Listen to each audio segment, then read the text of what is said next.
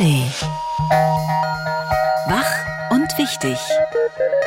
Der schöne Morgen mit Katrin Wosch und Tom Böttcher. Ja, guten Morgen und willkommen bei Wach und Wichtig und der heutigen Ausgabe.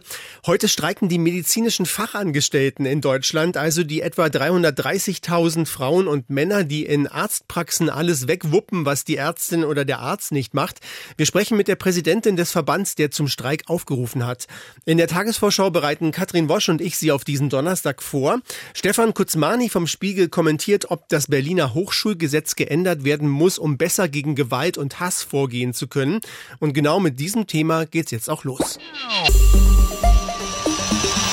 Israelfeindliche Flyer auf dem Campus der Freien Universität, illegale Versammlung im Hörsaal. Die Situation zwischen Studierenden an der FU in Berlin hat sich in letzter Zeit zugespitzt. Bei der Hörsaalbesetzung hatte sich auch der Student Lahav Shapira eingemischt. Er wurde daraufhin online markiert mit den Worten Merkt euch das Gesicht. Am vergangenen Freitag wurde er nachts überfallen und schwer verletzt. Uni-Präsident Günter Ziegler hat den Angriff verurteilt. Zu spät hatte Noam Petri, Vizepräsident der Jüdischen Studierendenunion Deutschland, bei uns gesagt. Seit seit Monaten eine Situation herrscht in der Freien Universität Berlin, wo Antisemiten sozusagen toleriert werden. Wir sprechen jetzt mit Deborah Eller. Sie ist Referentin für Antifaschismus, Antirassismus und Emanzipation beim Freiwilligen Zusammenschluss von Studierendenausschüssen. Guten Morgen, Frau Eller. Guten Morgen. Guten Morgen. Sie studieren zwar in Bonn, stehen aber in direkten Kontakt auch zur FU Berlin. Wie konnte die Lage da so eskalieren? Ähm, also Sie haben es ja eben schon anmoderiert. Wir haben schon seit Monaten, also seit dem 7. Oktober, die Lage, dass die Stimmung sich immer wieder aufheizen kann. Also es gibt ja verschiedene antisemitische Gruppierungen an der FU, die eben auch diese Hörsaalbesetzung durchgeführt haben, die immer wieder Demonstrationen durchführen, ähm, einzelnen jüdischen Studierenden das Leben schwer machen, indem sie eben als jüdisch markieren von außen und wie das auch im Fall von Shapira passiert ist, halt dazu aufrufen, dass ihm Gewalt angetan wird. Und die Uni blieb da eben untätig bisher. In der Diskussion um passende Reaktionen geht es jetzt gerade um Hausrecht oder Exmatrikulation. Wie wird das denn unter Studierenden diskutiert? Also soll man solche Täter oder Studierende, die an der Uni Hass verbreiten, exmatrikulieren? oder nicht? Also was wir auf jeden Fall fordern, sind harte Konsequenzen. Was die Frage der Exmatrikulation anbelangt, sind wir so ein bisschen gespalten. Also einerseits muss man natürlich aufpassen, dass es da keine politische Instrumentalisierung gibt. Also dass irgendwann politisch unliebsame Gegnerinnen mit Exmatrikulation bedacht werden können. Ähm, andererseits muss man sich natürlich überlegen, haben wir es überhaupt gerade mit einer politischen Meinung zu tun? Da würde ich sagen, nein, das ist äh, ja, Antisemitismus, eine Gewalttat, Hass und Hetze und ähm, da muss man halt natürlich schauen, dass es für diese Einzelperson verhindert wird, dass das nochmal passiert. Also ich begrüße auf jeden Fall die Entscheidung, ein Hausverbot erstmal durchzusetzen. Diese Diskussion um Exmatrikulation oder nicht auf diese Person bezogen, ähm, macht es aber wieder so ein bisschen zu einem Einzelfall, wo ich ganz klar sagen würde, das ist es aber nicht. Also wir brauchen mhm. noch andere Präventionsmaßnahmen. Heute 12 Uhr soll es wieder eine Demo hier an der FU geben. Motto gegen die Hetze und Repressionen, mit denen der Staat und die Universität jede Palästinenser, Palästina-solidarische Stimme zu unterdrücken sucht und für ein freies Palästina. Wie sollte Ihrer Meinung nach die Uni reagieren?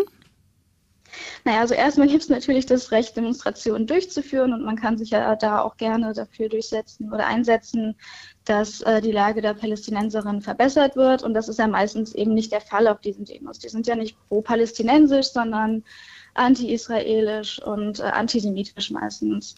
Und ähm, das ist natürlich dann eine Sache der Polizei zu schauen, ob da halt antisemitische Parolen gerufen werden und die zu unterbinden.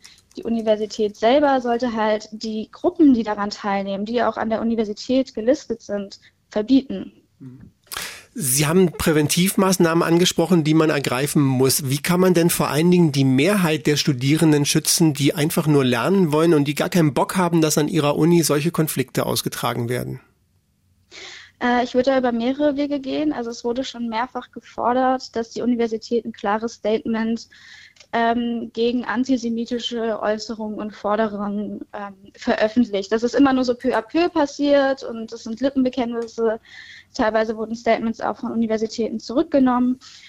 Ähm, genau, das wäre auf jeden Fall ein Fall anzusetzen. Dann sollte es auch allgemein ähm, eine klare Positionierung auf konkrete Gruppen bezogen geben Ne, also wenn wir eine Hörsaalbesetzung haben, dass man halt äh, da auch mal vorbeischaut und sich das äh, anguckt, was da geschieht. Ähm, genau, und dann sollte es noch geschulte Anlaufstellen gegen Antisemitismus geben. Also es gibt zwar Antidiskriminierungsbeauftragte, aber die sind nicht immer äh, für Studierende zugänglich und vor allen Dingen auch häufig nicht in Antisemitismus geschult und so ist es eben auch an der FU. Deborah Eller vom Freien Zusammenschluss der Studierendenausschüsse zur Lage an der FU Berlin. Sie sagt, Hass und Hetze ist keine politische Meinung. Vielen Dank, Frau Eller. Dankeschön. Hier ist die Radio 1 Tagesvorschau. Heute ist Donnerstag, der 8. Februar 2024. Zum ersten Mal ruft der Verband der Arzthelferinnen und Helfer bundesweit zum Streik auf. Die 330.000 medizinischen Fachangestellten in der ambulanten Patientenversorgung sind heute aufgerufen, ihre Arbeit niederzulegen. In den laufenden Tarifverhandlungen soll der Druck auf die Arbeitgeber verstärkt werden, um eben grundlegende Verbesserungen beim Gehalt zu erzielen. Weil aber nur ein kleiner Teil der Angestellten gewerkschaftlich organisiert ist und es für Mitarbeiter in kleinen Betrieben wie Arztpraxen oft schwierig ist, ihr Streikrecht durchzusetzen, ist es nicht absehbar, wie groß die Beteiligung wird. Hoch die Tassen. Ja, Millionen Menschen in Deutschland feiern ab heute wieder ausgelassen Karneval. Darüber können sich nicht nur die Jecken freuen, sondern auch die Wirtschaft, denn bundesweit werden dank des Karnevals 1,7 Milliarden Euro Umsatz gemacht. Das geht aus einer Berechnung des arbeitgebernahen Instituts der deutschen Wirtschaft hervor. Diese Berechnung wurde gestern veröffentlicht. Besonders lukrativ ist das Geschäft in den Karnevalshochburgen, demnach für die Gastronomie. Für Kölsch, Altbier und närrische Leckereien werden Jecken wieder besonders viel Geld ausgeben. Das Institut rechnet hier mit einem Umsatz von 770 Millionen Euro. Im Namen des Volkes. Zwei im Vatikan zu Haftstrafen verurteilte Umweltaktivisten der letzten Generation haben Berufung eingelegt und stehen heute vor dem Vatikanischen Strafgericht. Die beiden italienischen Umweltaktivisten, einmal eine junge Frau und ein älterer Mann, haben sich im August 22 an der Hauptattraktion der Vatikanischen Museen am Sockel äh, festgeklebt. Das Vatikangericht verurteilte sie dann am 12. Juni 23 in erster Instanz zu einer Haftstrafe auf Bewährung wegen Sachbeschädigung. In den sozialen Netzwerken riefen jetzt aber viele Unterstützung der beiden nun auf, das Gericht zum Freispruch für die Aktivisten zu bewegen. Zur Begründung verwiesen sie darauf, dass sie sich bei ihrem Protest an den Aufrufen von Papst Franziskus zum Klimaschutz orientiert hätten. Ausgezeichnet. Die GEMA ehrt heute zum 15. Mal Musikschaffende für ihre herausragenden Kompositionen und Textdichtungen und würdigt damit ihren kulturellen Beitrag zu einer vielfältigen und kreativen Musiklandschaft in Deutschland. Unter dem Motto AutorInnen ehren AutorInnen rücken Musikschaffende in den Vordergrund, die oftmals nicht auf der Bühne stehen, sondern im Schatten von Interpreten, die uns aber in der Musik ein Leben lang mit ihren Texten und Melodien begleiten. Heute Nachmittag sprechen wir zu diesem Thema mit Jumper, einem der Autoren vom Erfolgssong Komet, mit dem Udo Lindenberg und Apache wochenlang auf Platz 1 in den Charts waren. Sportlich, sportlich. Nach dem Auftakt in Cardiff geht es heute in der Darts Premier League mit dem zweiten Spieltag hier in Berlin in der Mercedes-Benz Arena weiter. Zeitplan folgendermaßen. 20 Uhr gibt es die vier Viertelfinalspiele. Für den Sieger geht es dann beim Miniturnier anschließend mit dem Halbfinale und dem Finale weiter. Gespielt wird über den gesamten Abend hinweg im Modus Best of 11 Legs. Bedeutet, der Sieger einer Partie benötigt sechs, gewonnene Legs, um das Match für sich zu entscheiden. Sie können das Darts Premier League äh, Spiel live sehen und zwar bei The Zone und Sport 1 ab 20 Uhr. Das war die Radio 1 Tagesvorschau.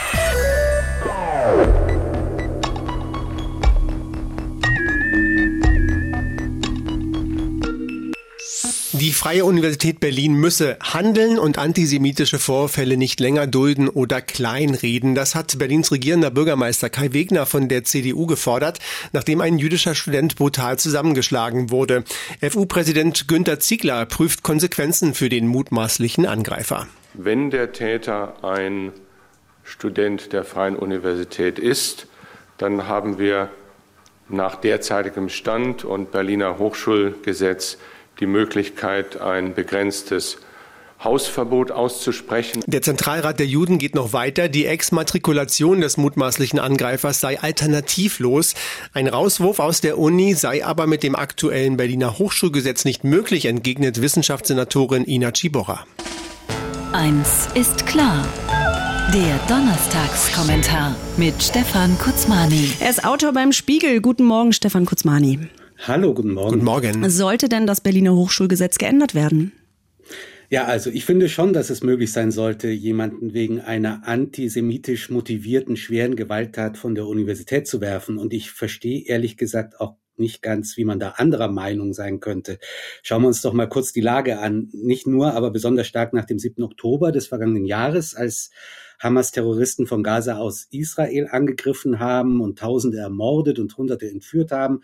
Und besonders seit der israelische Staat mit äh, seiner Militäraktion im Gazastreifen zurückschlägt, ist der Nahostkonflikt auch bei uns präsent. Und es ist angesichts dieses schrecklichen Konflikts vollkommen nachvollziehbar, dass auch an Universitäten bei uns darüber gestritten wird, ob das israelische Vorgehen durch sein selbstverständliches Recht auf Selbstverteidigung gerechtfertigt ist oder ob der Vergeltung zu viele Menschen im Gazastreifen zum Opfer fallen, die keine Terroristen sind. Darüber kann man äh, geteilter Meinung sein und hart streiten. Und ich finde es richtig, mit Plakaten an die entführten Israelis zu erinnern, die sich zum Teil immer noch in der Gewalt der Hamas befinden. Und ich kann es auch nachvollziehen, wenn man sich mit der Zivilbevölkerung im Gazastreifen solidarisiert und eine Waffenruhe fordert. Und von mir aus kann man auch mal einen Hörsaal besetzen und für sein Anliegen demonstrieren. Das ist das eine. Und das ist es wohl, was die Wissenschaftssenatorin Ina Chibora gemeint hat, als sie gesagt hat, dass die Wissenschaft von Austausch lebt und von Internationalität. Aber was sie dann noch gesagt hat, kann ich wirklich nicht nachvollziehen. Ich zitiere das mal. Natürlich gibt es dann auch mal Konflikte auf dem Campus und die müssen wir eindämmen. Und dann hat sie noch gesagt, eine Exmatrikulation aus politischen Gründen lehne sie grundsätzlich ab. Der Fall, der jetzt aber Anlass zur Debatte gibt, ist doch kein irgendwie unschöner Konflikt auf dem Campus, den man irgendwie eindämmen müsste, das ist auch keine politische Auseinandersetzung mehr gewesen, denn politische Auseinandersetzungen finden mit Worten statt. Hier ist aber Folgendes passiert. Ein jüdischer Student, der sich in den Auseinandersetzungen und Demos an der Uni klar auf Seiten Israels positioniert hat, ist abends in einer Bar erkannt worden, ist danach verfolgt worden und dann ist er so brutal zusammengeschlagen worden, dass man froh sein kann, dass er überhaupt noch lebt. Es ist ihm buchstäblich der Schädel eingeschlagen worden. Das hat mit Demonstrationen, mit einer politischen Auseinandersetzung nichts mehr zu tun. Das ist einfach brutale Gewalt und zwar offenbar antisemitisch motivierte brutale Gewalt. Jedenfalls legen das die bisherigen Ermittlungen der Staatsanwaltschaft nahe. Und selbstverständlich sollte es möglich sein, einen solchen Gewalttäter zu exmatrikulieren. Deshalb finde ich es gut, dass es jetzt eine Debatte über die Änderung des Berliner Hochschulgesetzes gibt. Im Moment kann die Universität den Täter gar nicht hinauswerfen. Das sogenannte Ordnungsrechts wurde bei der letzten Reform des Hochschulgesetzes abgeschafft. Die schärfste Maßnahme ist seither eben ein Hausverbot von bis zu drei Monaten. Und selbstverständlich sollte dieses Hausverbot zumindest jetzt gegen den Täter verhängt werden. Es ist jüdischen Studentinnen und Studenten nicht zuzumuten, dass sie neben jemanden im Hörsaal sitzen, der ihnen potenziell nach dem Leben trachtet. Abgeschafft worden ist die Möglichkeit zur Exmatrikulation übrigens, weil der entsprechende Paragraph so schwammig formuliert war, dass wohl auch schon jemand der Uni verwiesen werden konnte, nur weil er politisch unliebsame Plakate klebt. Das wäre auch nicht richtig. Selbstverständlich soll man sich an Unis streiten können und auch Meinungen äußern können, die der Unileitung nicht passen. Aber Antisemitismus ist keine Meinung und Gewalt ist auch keine Meinung. Natürlich muss so eine Gesetzesänderung debattiert werden und es muss dabei darauf geachtet werden, welche Tatbestände genau zu einer Exmatrikulation führen können. Aber es sollte doch kein Zweifel darüber bestehen, dass eine nachgewiesene vorsätzliche schwere Körperverletzung, die noch dazu antisemitisch motiviert ist, so ein Tatbestand sein sollte, der zum Hinauswurf führt. Nicht um irgendeine Meinung zu unterdrücken, sondern im Gegenteil, um dafür zu sorgen, dass auch in Zukunft an den Unis hart gestritten werden kann ohne dass irgendjemand Angst haben muss, totgeschlagen zu werden. Der Donnerstagskommentar mit Stefan Kutzmani vom Spiegel. Vielen Dank. Sehr gern.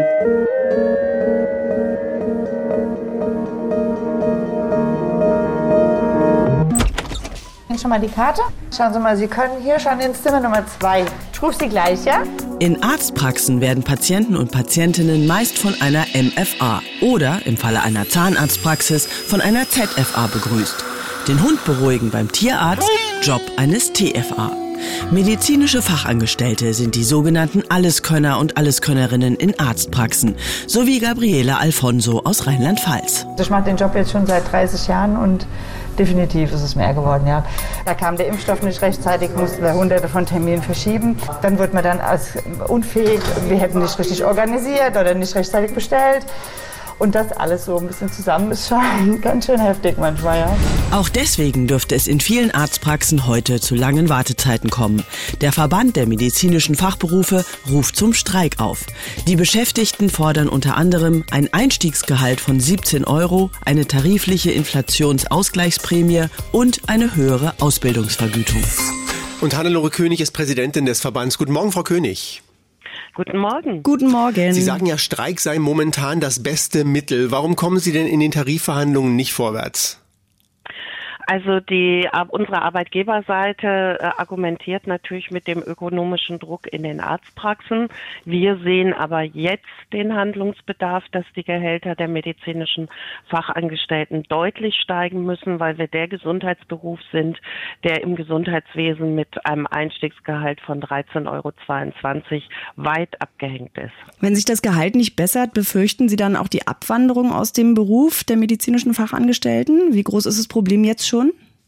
Also wir haben äh, in den letzten Jahren massiv schon Berufsangehörige verloren. In der Pandemie war die Stressbelastung so hoch, dass auch aus dem Grund ganz viele medizinische Fachangestellte den Beruf verlassen haben.